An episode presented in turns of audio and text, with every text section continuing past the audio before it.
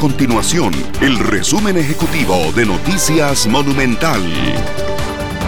Hola, mi nombre es Fernanda Romero y estas son las informaciones más importantes del día en Noticias Monumental. En las últimas 24 horas se registraron 2.781 casos nuevos de COVID-19.